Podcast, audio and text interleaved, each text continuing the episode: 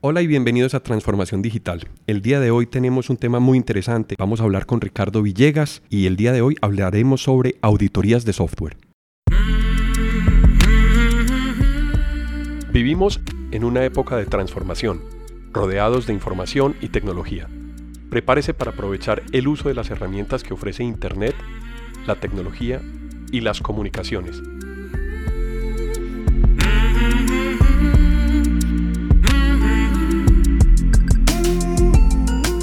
Conózcalas y aprenda cómo usarlas mejor.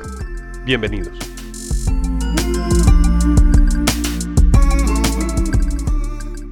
Hola Ricardo, bienvenido y muchas gracias por estar en este espacio de transformación digital. ¿Cómo has estado Ricardo? Todo muy bien Alejandro.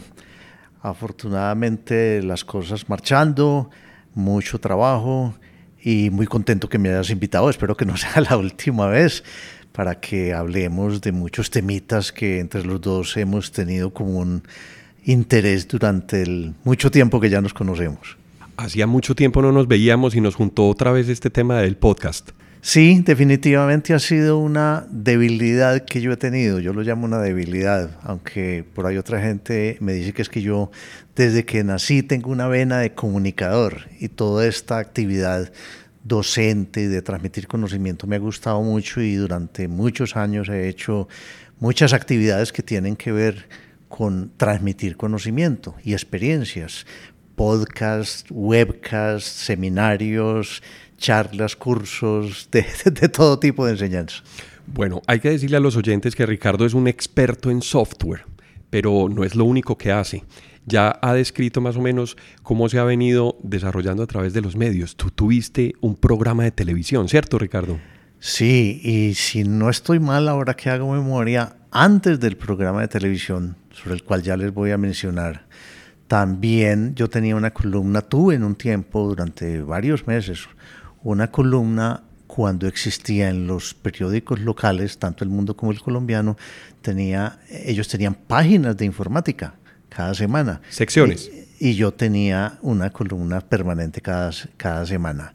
Y el tema del programa de televisión, efectivamente, eso tuvo dos periodos. El primero fue como en 1998 al 99, después tuvo un receso y el otro creo que fue 2000 o 2001. Era un programa que se llamaba Info y de ahí salió el nombre de mi compañía actual. El programa Info era un programa que se emitía por Teleantioquia en esa época en lo que llaman pues prime time, era en un horario súper exclusivo, 8, 8 y media de la noche. Eh, eran programas de media hora y yo tengo toda la historia de todos los programas que grabamos y son como 126 programas. Era un programa muy, muy, muy, se volvió muy popular, la gente pues lo, lo veía mucho y ya la gente en la calle me saludaba, Mr. Info. ¿Cuál era el contenido del programa? El programa tenía básicamente tres secciones. Una que llamábamos la sección de novedades. En ese momento, pues Internet apenas estaba creciendo, la tecnología estaba pues en ese momento la veíamos muy avanzada, pero si la miramos desde la perspectiva de hoy era incipiente. Pero entonces había mucha novedad. Había otra sección, la más eh, grande dentro del programa, la más importante, que siempre se trataba de un tema distinto con un invitado, un invitado que supiera y fuera experto en un tema pasaron por ahí pues muchísimas personas conocidas en el medio nuestro de la informática y al final teníamos otra sección que eran noticias de internet y era precisamente contando cómo evolucionaba internet, qué servicios nuevos, qué páginas nuevas interesantes y te podrás imaginar que en ese momento había todas las noticias y todo el material disponible y un programa de media hora era cortico, pero para, el, para lo que es televisión era bastante largo. Y en la relación con prensa, en la columna que tú tenías, ¿cómo escribes esa columna? ¿Paralelo al programa o después del programa? No, yo creo que fue antes. Eh, fue primero la columna, entonces. Sí, yo creo que fue primero la columna, porque empezó en el mundo y después tuve columnas en el colombiano. Ellos tenían página informática, algo que lamentablemente pues eso se acabó en la, en la prensa. Me acuerdo que el tiempo también tiene una, una sección de computadores muy buena y eso todo se ha ido acabando. ¿Qué ha hecho que, eso se acabe? Pues, pues, Internet. Internet es una caja muy buena, pero mala para otras cosas. Pero finalmente eso es, eso es parte de la evolución de la tecnología y de la vida. O sea que eso es normal. Las columnas se escribían, era semanal, eh, escogí algún tema de actualidad, pero sí, estoy casi seguro que fue antes del programa. Buenísimo. ¿Y cómo llegas primero a la columna y después al programa? O sea, ¿cómo sale esa oportunidad? A ver, eso fue muy simpático porque, mm, y debo advertir que yo no soy ingeniero de sistemas, pero toda la vida me ha gustado este tema de los computadores. Un día me llamó Jaime Chavarría. Mucha gente debe conocer a Jaime Chavarría, que fue de uno de los fundadores de MECO y que después pasó. No, primero era MECO, que fue una compañía que se fundó hace unos 35 años, que eran Jaime Chavarría y Juan José Mejía. Fundaron MECO, que quería decir Mejía Echavarría Consultores. Ellos después se separaron, Jaime quedó con el nombre y después cuando se dedicó a hacer, hoy es una alianza con otras compañías eh, extranjeras, el nombre digamos, evolucionó de Meco a Mecosoft. Y Juan José, por su lado, fundó después ahí Limitada. Limitada con Contaí, ¿cierto? Que será el producto principal Contaí, sí. O sea, Jaime me llamó y me dijo, Ricardo, acabo de llegar de Estados Unidos y me llamó la atención, mucho la atención, un programa que vi en televisión que se llamaba Computer Chronicles. Ya me acuerdo. Y yo quiero, que, yo quiero hacer eso aquí en Colombia. Yo creo que es el momento que la gente está ávida de información sobre tecnología, yo creo que eso sería una buena cosa. ¿Y por qué no pensamos en ese programa? Y le dije, pues listo, decime que quieres que te apoyo, que quieres que te ayude. Y me dijo, no, no, es que yo ya hablé con una productora de, televisión, de, las de, de las de Teleantioquia, y ya tenemos como muy definida la idea, pero necesitamos hacer una reunión que va a ser tal día en tal parte, no me acuerdo. Le dije, bueno, Jaime, ¿cuál es el papel mío? Y me dijo, no, es que vos vas a ser el presentador. y entonces le dije, Jaime, por Dios, pues yo no tengo ninguna experiencia en televisión. Y, en fin, me dijo, no, no, no, yo sé que vos sos capaz de hacerlo. Tuvimos la reunión, se decidió arrancar el programa, hacer un programa piloto, porque para presentarlo, te que hay, hay que presentar primero un programa piloto, ellos lo, lo evalúan y dicen si va a ser seleccionado ya para la parrilla, como se llama, para la parrilla normal. Eh, pues hasta que se hizo el programa piloto, que no se me olvida que fue una entrevista con niños en el salón de computadores del Columbus School, que fue todo un éxito. Yo no dormí prácticamente pensando que yo tenía que hacer ese programa, pero así arrancó, arrancaron los primeros programas con, con, con mucho temor, un poquitico de rigidez, pero cuatro o cinco programas y uno va soltando y lo va volviendo más relajado, más informal. Y el programa fue todo un éxito y como te digo, eh, fueron como 125, 126 programas de media hora que, que yo alcancé a grabar. Y mm, no se me olvida, mentiras, a veces se me olvida, pero ahora me acuerdo que inclusive en las últimas épocas del programa, el programa se ganó una India Catalina. Yo me Buenísimo. India Catalina con eso no fui capaz de ir a recibirlo a Cartagena. Yo no me imaginaba un tipo allá que hacía, hablaba de computadores en medio de todos los artistas y tal.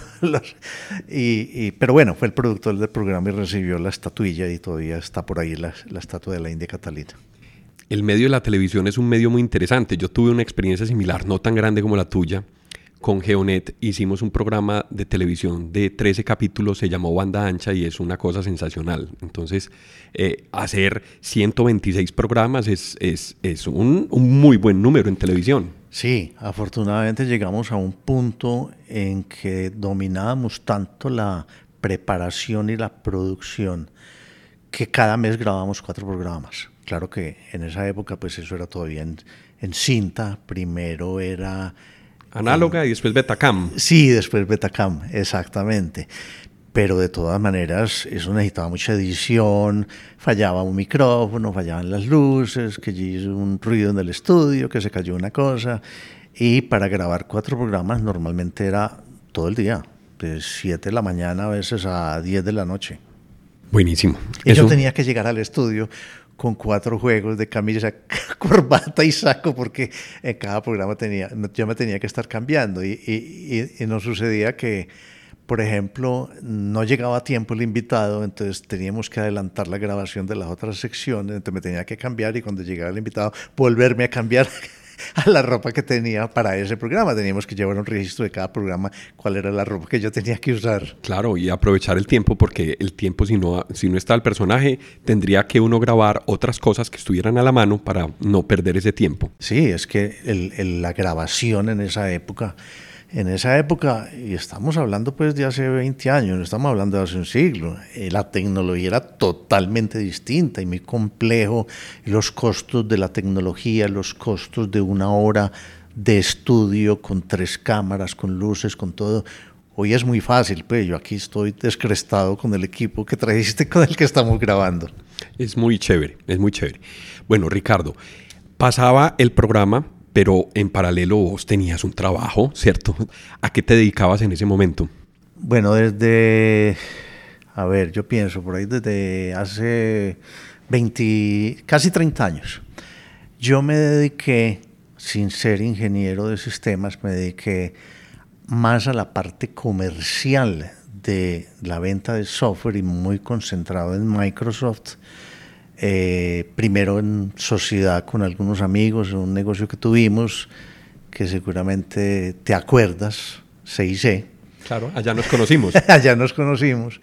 Y después, durante toda esta época, he seguido muy concentrado en el tema de software Microsoft, pero porque desde un principio me gustó, muy tratando de, de tener mucho conocimiento sobre el tema del licenciamiento y ahora hablamos porque ese tema del licenciamiento me ha ocupado y me ha dado para trabajar tanto tiempo. Pasé por varias empresas, casi siempre como director comercial nacional, manejando la, la venta del licenciamiento.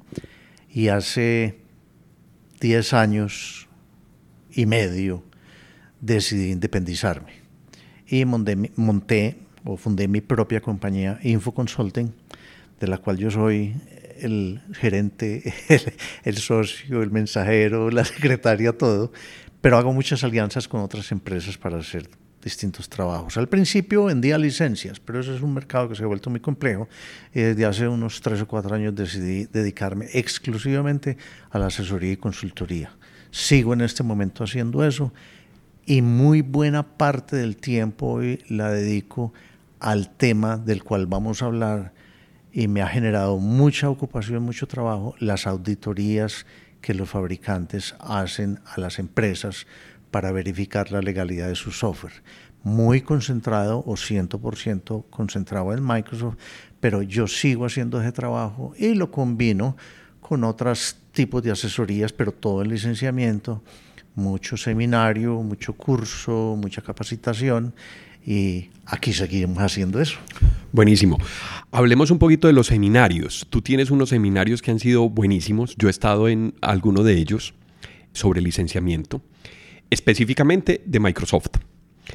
¿Cómo arrancas dictando seminarios? ¿Cuándo empiezas a decidir, quiero hacer un seminario o el mercado está necesitando un seminario sobre licenciamiento? Bueno, lo que pasa es que cuando yo estaba como, como director comercial de venta de licenciamiento en empresas grandes, pues muchas veces programábamos unas charlas para nuestros clientes.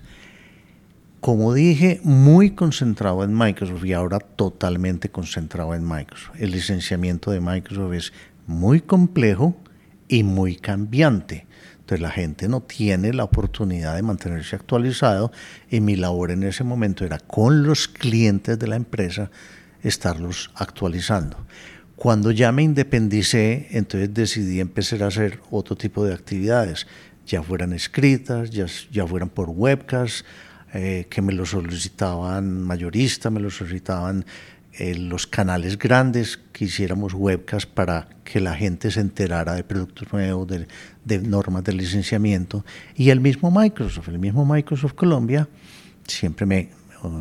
Bueno, ya recientemente no, pero por mucho tiempo estuve capacitando, contratado por Microsoft, eh, la línea de respuesta los empleados de la línea de, atención o línea de respuesta de Microsoft, a sus propios empleados, a sus comerciales y a muchos de los canales.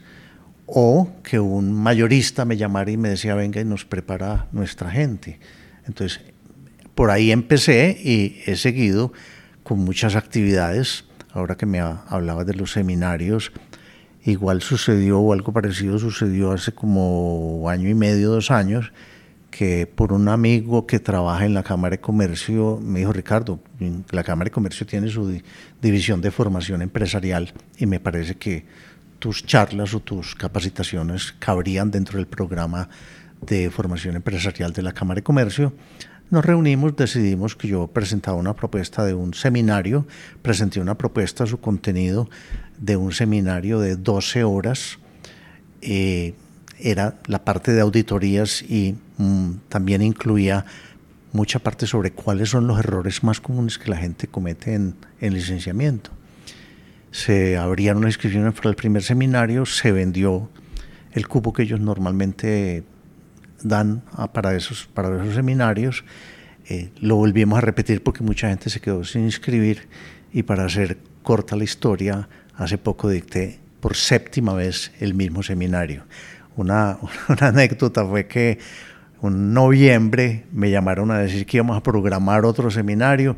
Era, no me acuerdo si como el tercero o el cuarto. Y yo les dije, bueno, pero tiene que ser rápido porque los seminarios y la gente en diciembre ya, ya eso no se vende, eso la gente no va a asistir en diciembre. No, no, no se preocupe, ya está programado, creo que la fecha eran como 14, 15, 16 de diciembre. y le dije, pero si en esa época la gente no piensa sino en, en, natilla, en vacaciones, en natilla y en, y en Navidad. Y me dijeron, no, nosotros tenemos experiencia y nosotros lo vendemos. Y dije, bueno, listo. El seminario se hacía tres días de a cuatro horas 8 de la mañana a mediodía y como a los 10 días me llamaron, Ricardo, el seminario ya se vendió. Entonces podemos programar otro. Y le dije, bueno, listo, yo creo que principios de enero es malo también. Yo creo que eso lo debemos hacer para fines de enero. Pero no, no, no, no, es que queremos programar otro este año. Le dije, ¿cómo así? Me dijeron, sí, los mismos días, pero de 5 de la tarde a 9 de la noche. Ah, no. y se vendió también fue muy duro porque editar un seminario uno solo. Muy difícil. una tanda de, siete de, la de 8 de la mañana a 12 y otra tanda de 5 de la tarde a 9 de la noche, pues yo llegaba fundido a mi casa. Maratón. Pero, maratón, pero así se hizo y se ha seguido vendiendo. Como te comenté, el último fue hace poco y fue la séptima vez que dicto ese seminario. Ricardo, para terminar esta parte introductoria, tú también tenías un espacio buenísimo que eran las tertulias. Esas tertulias ¿Cómo fue tu idea? Porque tú vienes trabajando en el tema de comunicación y en el tema de difusión desde toda la vida que te conozco. Haces, haces muy buen manejo de, listas de correo, tienes unas personas que te siguen y que son gomosos también.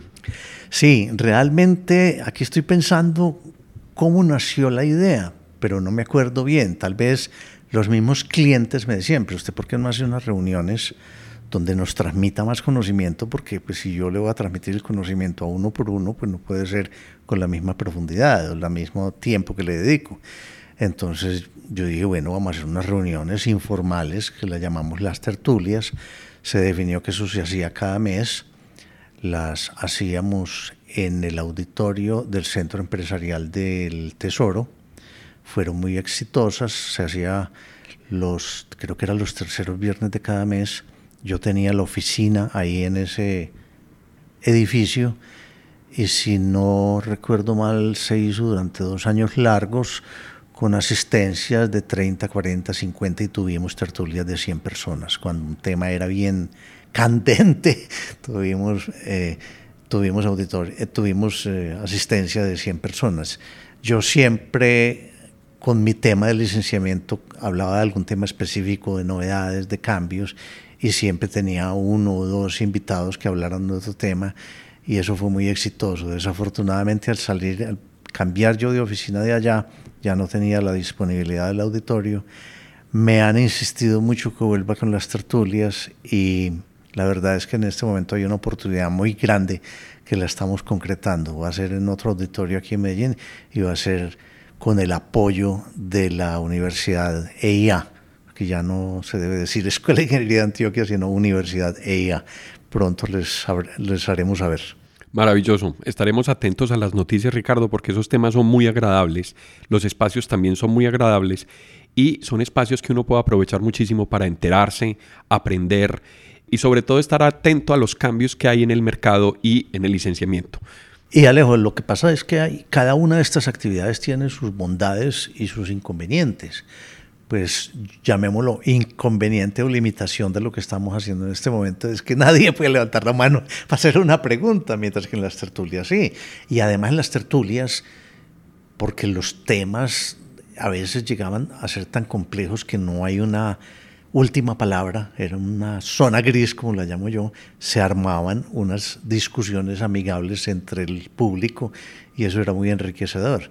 Aquí pues trataremos de llevarles bastante información, pero lástima que aquí no pueda levantar la gente la mano para hacernos una pregunta. No, pero de pronto nos aventuramos a hacer un webcast o un webinar también. Entonces, ah, podemos... sí ya lo hemos hablado y lo, seguramente lo llegaremos a hacer, pero vamos a arrancar poco a poco. Bueno, eso está bien. Bueno, Ricardo, para que nos empecemos a meter en el tema que nos, que nos reunió el día de hoy, yo quiero empezar con una pregunta. ¿Por qué los fabricantes de software están haciendo auditorías?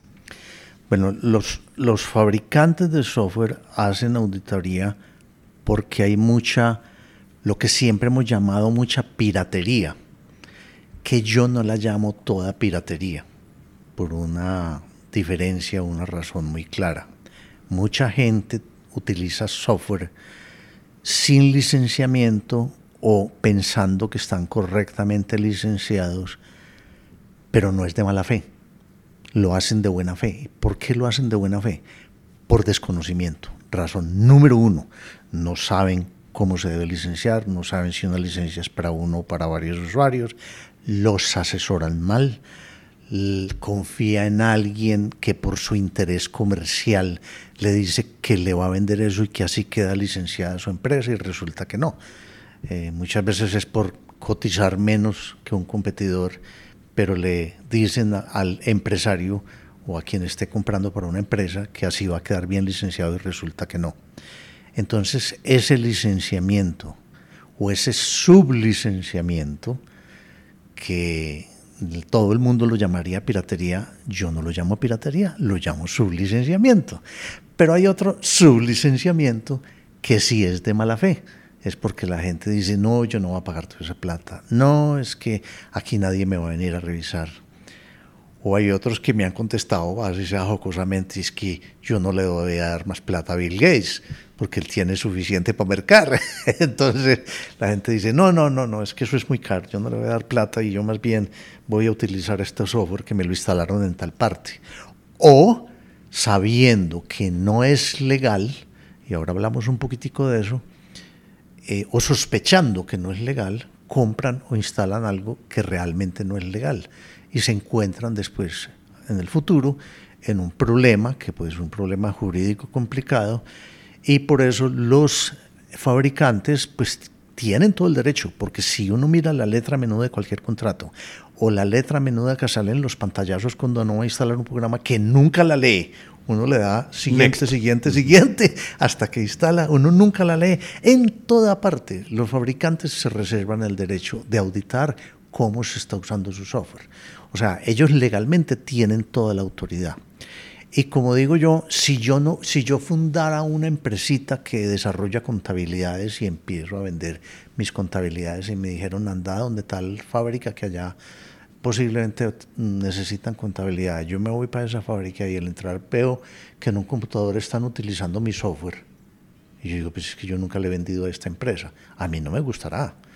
A mí no me gustará porque sé que me están robando mi propiedad intelectual, mis derechos de autor y entonces eso va en contra de mi empresa, en contra de la solidez financiera de mi empresa, en lo que yo puedo invertir en investigación y desarrollo, en lo que yo puedo invertir en hacerle mantenimiento y mantener la contabilidad con todas las normas al día. Entonces los, los fabricantes de software básicamente auditan es por eso, para tener los ingresos a los cuales tienen derecho el software evoluciona también. Y yo creo que también un componente sobre ese sublicenciamiento que llamas es la oferta de los productos. A veces hay tantos productos que las personas no eligen bien el tipo de producto que aplica para su necesidad. Eso tiene que ver también con conocimiento y con saber cómo se aplica esa licencia. Pues me haces pensar en un caso específico que yo menciono mucho en, en los seminarios, en las charlas, y es muy común un gerente de una empresa pequeña, mediana, mm, sabe que necesitan unos computadores en su empresa y el sábado se va con su familia para un almacén de grandes superficies, uno de los de grandes superficies donde venden computadores, y ve que hay una promoción desde que pasó la puerta, hay unos carteles que dicen hoy promoción de computadores portátiles a tal precio. Y dice, uy, en empresa que estamos necesitando computadores. Me voy a ir a ver y va allá y pregunta y sí, y lo convencen y dice, voy a comprar tres computadores. Compra los tres computadores, primer error es que la factura no quedó bien hecha y vamos a hablar sobre eso más adelante. Y segundo problema es que llega el lunes a la empresa y al director de sistema le dice, vea, estuve el sábado en tal almacén y estaban en una oferta buenísima de unos computadores, yo los compré, aquí se los traigo para que los empecemos a usar a la empresa, no los conecte a la red y tal cosa. Y el director de sistemas va a mirar los computadores y resulta que venían con un Windows que se llama el Windows Home, que no tiene una restricción de uso en la empresa desde el punto de vista legal, así se llame Home. Y para mí eso es un error de Microsoft ponerle ese nombre. Pero tiene una limitación técnica y es que no se une a un dominio.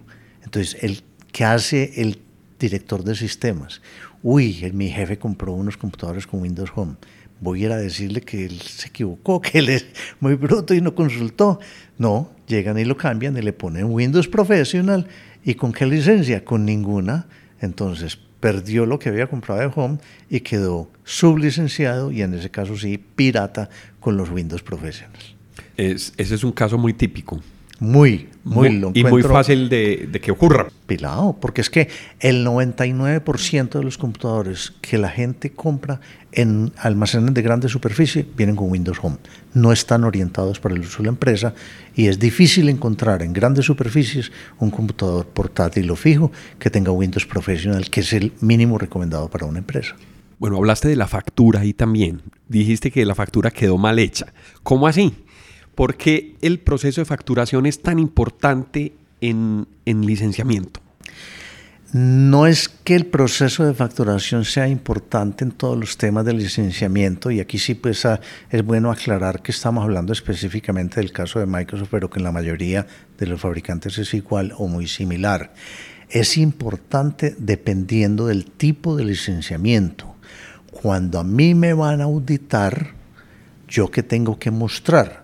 Tengo que mostrar mis pruebas, mis pruebas de que yo compré y tengo el software apropiado para el uso que le estoy dando y en el número de licencias que estoy usando. O sea, que pagué por el software. Exactamente, de que yo estoy pagando. Y, ahí, y ahora explicamos otra diferencia que en algo está cambiando y es el software, las licencias perpetuas y las licencias por suscripción, o sea, temporales, donde yo pago una suscripción de un año, de un mes o de tres años. Pero estaba diciendo que las pruebas de licenciamiento, lo que Microsoft y en auditoría se llama los proof of license, la prueba de que yo tengo la licencia, varía dependiendo del tipo de licenciamiento. Una cosa muy distinta es el software que viene instalado en los computadores nuevos. El 92% más o menos de los computadores que se vendan en el mundo traen un Windows preinstalado. Ese Windows preinstalado que lo instaló el fabricante o los ensambladores, eso tiene un nombre, se llama OEM, Original Equipment Manufacturer. Es un tipo de licenciamiento. Otro tipo de licenciamiento es cuando yo voy a un almacén y compro una caja con Office. Otro tipo de licenciamiento es cuando una empresa hace un contrato de licenciamiento de lo que se llama licenciamiento por volumen, que ya hay distintas modalidades de contratos de licenciamiento por volumen. Otra cosa distinta es cuando yo tengo una suscripción y cada uno tiene una prueba de licenciamiento distinta. En el caso específico que me preguntas o que estamos hablando, que es ese Windows OEM, el que venía preinstalado, que yo ya no tengo que comprar el computador y después ir a comprar el Windows, el que me vendieron, el que le vendieron a ese gerente ese sábado que se fue con la familia para grandes superficies la prueba de facturación, la prueba de propiedad es la factura. Y en la factura tiene que estar debidamente descrito el software. Entonces debe decir Windows 10 profesional, lo que llamamos producto, versión y edición. Si dice Windows 10, para una editorial no es válida, porque yo puedo haber tenido en la factura Windows 10, pero no sé si es Home o Professional. Claro. O haberlo comprado o que me lo entregaron con Home y yo instalé Professional. Entonces, Microsoft y la gran mayoría de los fabricantes que preinstalan software dicen claramente en la factura tiene que estar debidamente detallado el software. Esa es la prueba de licenciamiento. ¿Qué pasa en los almacenes de grandes superficies? Que las cajas registradoras emitan una tirilla donde la descripción es mínima. Desafortunadamente, si yo quiero estar tranquilo y yo voy a comprar en grandes superficies, los almacenes están obligados por los fabricantes a expedirme otro tipo de factura o una aclaración de la factura donde diga claramente que ese computador incluye el Windows 10 Professional. Porque lo primero que llega a buscar un auditor, un perito en una auditoría, es la validez de los sistemas operativos. Ese es el primer punto. Ricardo, estabas haciendo un resumen de lo que le da el derecho de los fabricantes para auditarme. Hablaste de algunos puntos. Repasemos, por ejemplo, un punto que es el tema de contrato, por ejemplo. Sí, lo que pasa es que cuando yo uso un software, siempre, así sea mucha gente inconscientemente, estás firmando un contrato, estás aceptando. O ya me lo firma electrónica o una aceptación electrónica. Cuando yo compro un computador y lo prendo, teóricamente, y eso sí se cumple mucho en los fabricantes grandes, no tanto en los ensambladores, lo primero que me aparece es un pantallazo donde me pregunta que si acepto los términos y condiciones y me pide posiblemente un nombre o un correo electrónico y yo acepto y yo nunca leo la letra menuda. Yo estoy firmando un contrato, firmando un derecho de uso que me está dando el fabricante porque yo lo adquirí legalmente. Pero entonces, espérate un segundito, que un clic ahí es supremamente importante. ¿El qué? El clic. Ah, el sí, clic de claro. aceptar. Claro. Cuando yo tengo esa pan- ese pantallazo inicial y me aparece, vea, usted va, está, va a instalar a Windows, por ejemplo. Usted acepta las condiciones de uso. Yo ya estoy aceptando un contrato. Exactamente. Exactamente, yo ya me hago responsable de cumplir con las condiciones que exige o que fija el fabricante. Entonces, por eso es muy importante pues, el tema de factura y el tema de aceptar los términos y saber que los fabricantes tienen derecho a auditarme porque yo acepté eso en un contrato. La licencia de uso, porque es que yo no compro el software, yo no compro el código. Y en esa letra menuda normalmente dice que yo no puedo desensamblar o hacer lo que se llama ingeniería reversa de ese código. El código pertenece al fabricante. No lo puedo modificar tampoco. Exacto. Ah, Otra cosa es que yo vaya y compre una contabilidad y compre el derecho de que el código sea mío. Pero normalmente si yo voy a comprar un software de Microsoft, el código no es mío. Entonces, yo estoy aceptando que voy a hacer un uso correcto de ese software y ese derecho de uso se convierte en un contrato. Los fabricantes, lógicamente, tienen costos de desarrollo, etcétera, y por eso cuidan o tienen derecho a hacer auditoría.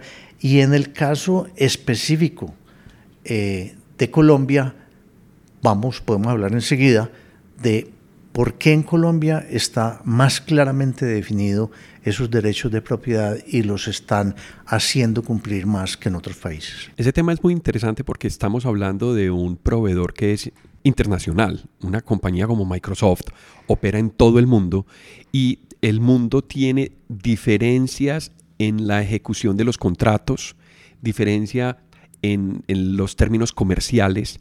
Háblanos un poquito de la referencia o de ese marco de referencia que tiene la operación del software en el mundo. Bueno, ahí tenemos que hacer tal vez dos ramificaciones, dos, dos columnas de las cuales vamos a hablar. Uno es cuando yo compro una licencia perpetua, la compro aquí localmente o la compro por internet, lo cual es 100% válido en la mayoría de los, de los casos. Y yo tengo que cuidar que yo esté haciendo un uso adecuado de ese software. ¿Por qué me pueden auditar o por qué pueden hacer cumplir ese contrato? Ya hemos dicho algunas razones, pero tal vez hay dos más. Una, el marco legal en Colombia es de los más completos que hay en Latinoamérica. Y nosotros que siempre decimos que aquí no, que aquí estamos muy retrasados, pero no. El marco legal en Colombia es muy claro. Las normas de propiedad intelectual, derechos de autor y respetar eso son muy completas. Hay muchas leyes, muchos decretos que regulan eso, tanto para las entidades privadas como para las mismas entidades gubernamentales. Y hay una ley muy famosa, la ley 603, que se está haciendo mucha publicidad y están, y están, eh, están promoviendo mucho el cumplimiento de esa ley 603, porque si yo la cumplo, pues tengo que estar legal. Ya voy a explicar qué es la ley 603. Pero el marco legal colombiano es muy completo. No así en muchos otros países. Eso para la parte de software perpetuo. En la parte de software por suscripción, que muchas veces yo estoy corriendo un software y en, otra, en otra charla seguramente vamos a hablar de este problema en la nube, depende mucho de las regulaciones y de los convenios que haya entre Colombia y otros países eh, con el país donde esté mi información o desde donde yo esté corriendo el software. Pero eso lo vamos a hablar un poco más cuando hablemos de la nube. Lo otro que hay que mencionar es que la gente a veces me pregunta, bueno, ¿y por qué antes no molestaban con eso? Es lo que le dicen a la gente. ¿Por qué no molestaban con eso? Por una razón muy sencilla. Empezó o empezaron las auditorías, no solo de Microsoft, sino de todos los fabricantes de Estados Unidos, básicamente, desde que se firmó el Tratado de Libre Comercio. Una de las condiciones que Estados Unidos le puso a Colombia cuando se firmó el Tratado de Libre Comercio fue, señores, ustedes me hacen respetar los derechos de autor de las compañías de Estados Unidos. Y Colombia aceptó eso. Y por esa obligación, Colombia, el gobierno colombiano tuvo que empezar a patrocinar, a apoyar esas campañas antipiratería. Por eso antes, si yo hablaba del año 2000, 2005, no, nadie se preocupaba por la legalidad del software. Pero hoy sí, porque hay muchas campañas, no solamente de Microsoft, quizás la más grande sea la de Microsoft, pero otros fabricantes como Autodesk, como Adobe, como el Symantec, están haciendo auditorías también. Uno no encuentra mucha campaña, si es que la encuentra, de fabricantes de fuera de Estados Unidos. Yo es, es, es, poco lo que he visto que Kaspersky, por ejemplo, haga unas auditorías de su software. Eso es ruso, porque posiblemente, a pesar de que el marco legal en Colombia esté definido, no van a tener el mismo apoyo de las entidades gubernamentales a que su software sea bien utilizado y le respeten los derechos de autor, porque no existe ese compromiso que hay como marco jurídico. Que Ese compromiso que hizo Colombia a la firma del Tratado de Libre Comercio con Estados Unidos. Bueno, Ricardo, y ese cumplimiento de las leyes tienen también, pues además de que pueden tener sanciones económicas, tienen sanciones penales. Es posible, por ejemplo, eh, ir a la cárcel por, por algún incumplimiento de un compromiso de estos. Desafortunadamente esas auditorías se empezaron mal y a pesar de que las han ido racionalizando, quedó la mala imagen en la gente. Las auditorías empezaron siendo muy agresivas, muy fuertes y le decían a la, a la gente que le encontraba el software ilegal que si no lo compraba o no pagaba una sanción, el representante legal o el gerente podía ir a la cárcel. Tonos muy represivos. Exacto muy, muy amenazantes. Y eso eh, fue cambiando. Hubo no solamente el rechazo de las empresas, sino que hubo inclusive demandas de parte de la empresa a quien los auditaba, porque las auditorías no las hacían de acuerdo con las normas y eran supremamente represivas, supremamente agresivas. Hoy en día una auditoría es muy distinta y hoy en día sería supremamente extraño que por una auditoría y un software que encontró a alguien sin una licencia, alguien llegara a la cárcel. Yo creo que el único caso sería que le comprueben a una empresa de que está mal licenciado, de que debe adquirir una, unas licencias y además pagar una sanción, porque hay sanciones que podemos hablar más adelante, y la empresa se niegue. Porque normalmente esas auditorías son unos procesos extrajudiciales, pero cuando ya el, el, el, el que infringió la norma de licenciamiento se niega, ya sí puede venir una demanda en forma, un proceso judicial, y si la empresa se niega, entonces ya vienen unas sanciones que podrían, yo pienso que primero pues se hagan otros, otras cosas, pero eventualmente podrían llegar a que alguien va a tener que pagar cárcel si se niega totalmente. Pero yo lo veo muy remoto. depende mucho del tono como se lleve el proceso de la auditoría, ¿cierto? Exactamente. Y una de las cosas que yo siempre recomiendo es, cuando llegue a una auditoría, trate bien a la gente.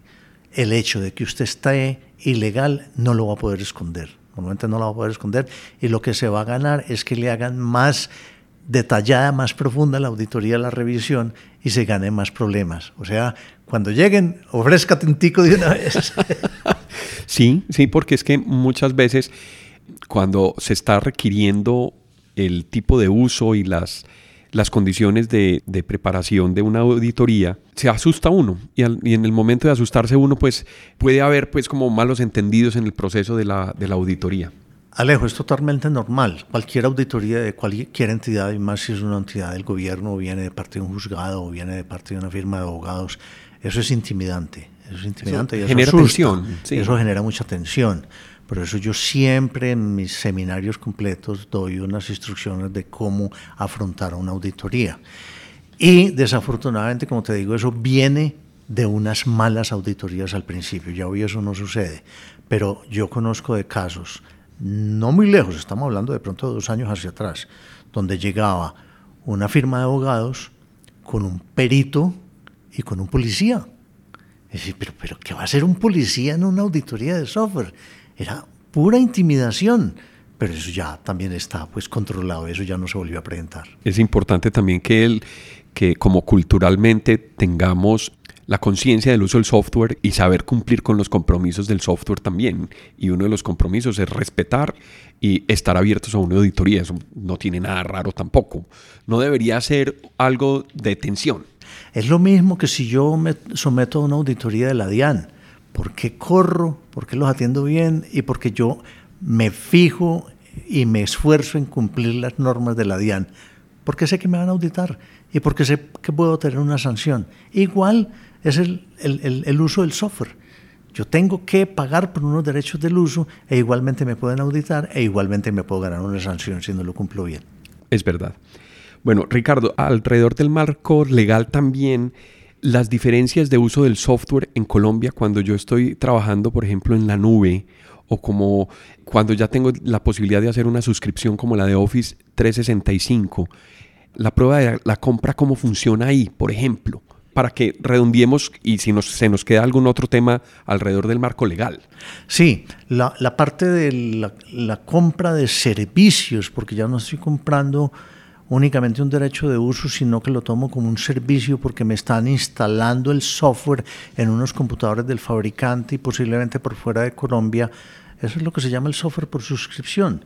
Yo pago por derecho de uso por tiempo, por un mes, por un año, y normalmente ese software ni siquiera lo instalo en mis computadores, lo estoy usando a través de canales de Internet desde otro país. Entonces hay que tener mucho cuidado porque hay todavía mucha zona gris, ahí sí, pero no es en Colombia, es en todo el mundo, entre la posibilidad de que yo demande si tengo una pérdida de información, por ejemplo, en un software que está instalado en Irlanda y yo lo estoy corriendo desde Irlanda. Colombia tiene tratados con muchos países, con otros no. Y hay como dos tendencias grandes en el mundo en cómo manejar esas situaciones y, es, y son las normas de, basadas en Estados Unidos y que se cumplen en casi toda América y las europeas. O sea, todavía hay mucho por hacer y mucha zona gris en caso de un litigio por pérdida de información o suspensión de servicio.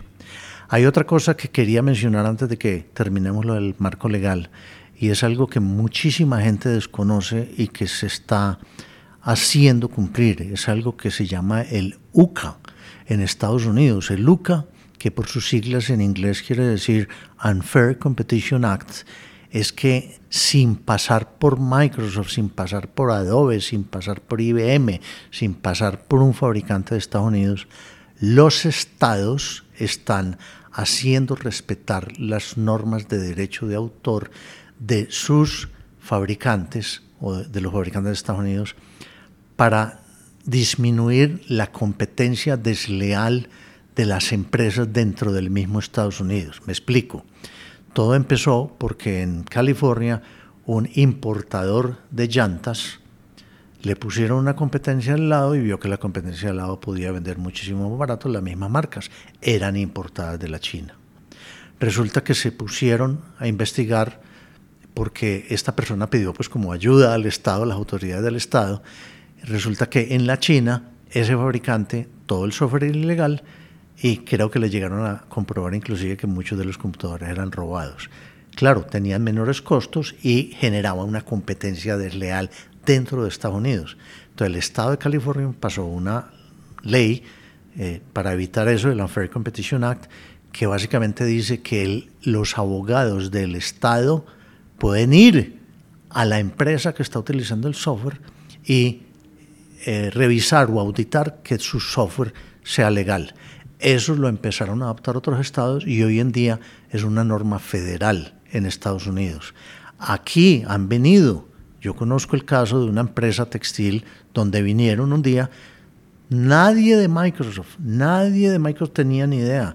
Llegaron unos abogados de un estado a una fábrica textil que exportaba a Estados Unidos, señores, venimos a revisar su licenciamiento.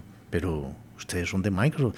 No, somos abogados del Estado y tenemos una queja o una demanda de que ustedes están exportando con un precio más bajito y debemos revisar la legalidad del software. Le auditaron y para el tamaño de la empresa pues le faltaban muy poquitas licencias, digamos 20 licencias de Office, pongamos un ejemplo. Dijeron, señores, muy bien, usted está todo muy bien, pero le faltan 20 licencias de Office. Usted hasta que no nos demuestre que compró esas, normalizó, legalizó esas 20 licencias, usted no puede volver a exportar a Estados Unidos. Y si no cumple o si eh, se brinca esta norma, el LUCA, el Unfair Competition Act, el representante legal puede perder su visa de Estados Unidos. Y eso está sucediendo en este momento. No, es un tema menor tampoco. Las consecuencias, estamos viendo que la tecnología está tan compenetrada con los procesos de negocio, con los procesos de operación misma de las compañías que tienen unas responsabilidades sobre, sobre su uso y sobre precio en este caso. Exacto, exacto. Bueno, y finalmente la famosa ley 603, que es la que más publicitan, porque cuando la DIAN o la agremiación de software saca un aviso en la prensa o en la radio, hablan que las empresas tienen que cumplir la ley 603. La ley 603 es una ley muy eh, conocida que es supremamente corta y supremamente simple. Dice que todas las empresas deben producir un informe anual de gestión en el cual deben garantizar básicamente cuatro cosas. Y una de esas cosas es que están cumpliendo con los derechos de autor. Fíjate que, Alejo, que ahí no es solamente software. Ahí estoy hablando de libros, estoy hablando de música. Estoy hablando de diseños, o sea que en esa ley se incluye mucha cosa. La hemos oído más por la parte del software, pero, pero eso abarca muchas cosas de propiedad intelectual. Esa ley 603 entonces es la que ha preocupado a los revisores, o debe preocupar a muchos revisor fiscal en estar seguros de que cada año se cumple con esa norma. Los revisores fiscales o no la tenían en cuenta o simplemente en la empresa llamaban al área de sistema. Señores, nosotros tenemos todo legal. ¿Qué iba a decir el director de sistema? Sí, claro. Ah, sí, sí, todo está legal. Y él firmaba el informe. Cuando se dieron cuenta que su responsabilidad era muy grande y la del representante legal, porque es una ley de, Colombia, entonces ahí sí se preocuparon. Y a mí me ha tocado dictar seminarios solo para audiencia de revisores fiscales. Y la cara de sorpresa que uno ve en esos seminarios es enorme porque no conocían nada de eso, no estaban entendiendo la responsabilidad que ellos tienen al, al firmar esos informes. O sea, por todo lado está definido la, la, la, la legalidad que uno debe cumplir con el uso del software y de todos los derechos de autor y la posibilidad y, ¿qué? Y, capacidad o, o poder que tienen las empresas de vigilar el uso de su software. Ricardo, el tema está buenísimo. Yo creo que nos va a dar tema para un próximo capítulo y para que trabajemos unas preguntas que tenemos todavía en el tintero. Por ejemplo, ¿quién puede llegar a una empresa a hacer una auditoría? Hay muchos temas técnicos alrededor de ese, de ese aspecto. ¿Te parece si lo dejamos más bien para el siguiente podcast? Nos acompañas en una próxima sesión y hablamos de ese tema. Claro, Alejo, como te puedes dar cuenta, a mí me encanta hablar sobre este tema, contar las experiencias, el conocimiento y me puedes tener aquí varias horas hablando, pero la gente se nos fue cansar, o sea que vamos a dar por terminado este si quieres y arrancamos después con otro, seguimos el tema. Magnífico. Él fue Ricardo Villegas, yo soy Alejandro Peláez y esto fue un momento de transformación digital. Hasta pronto.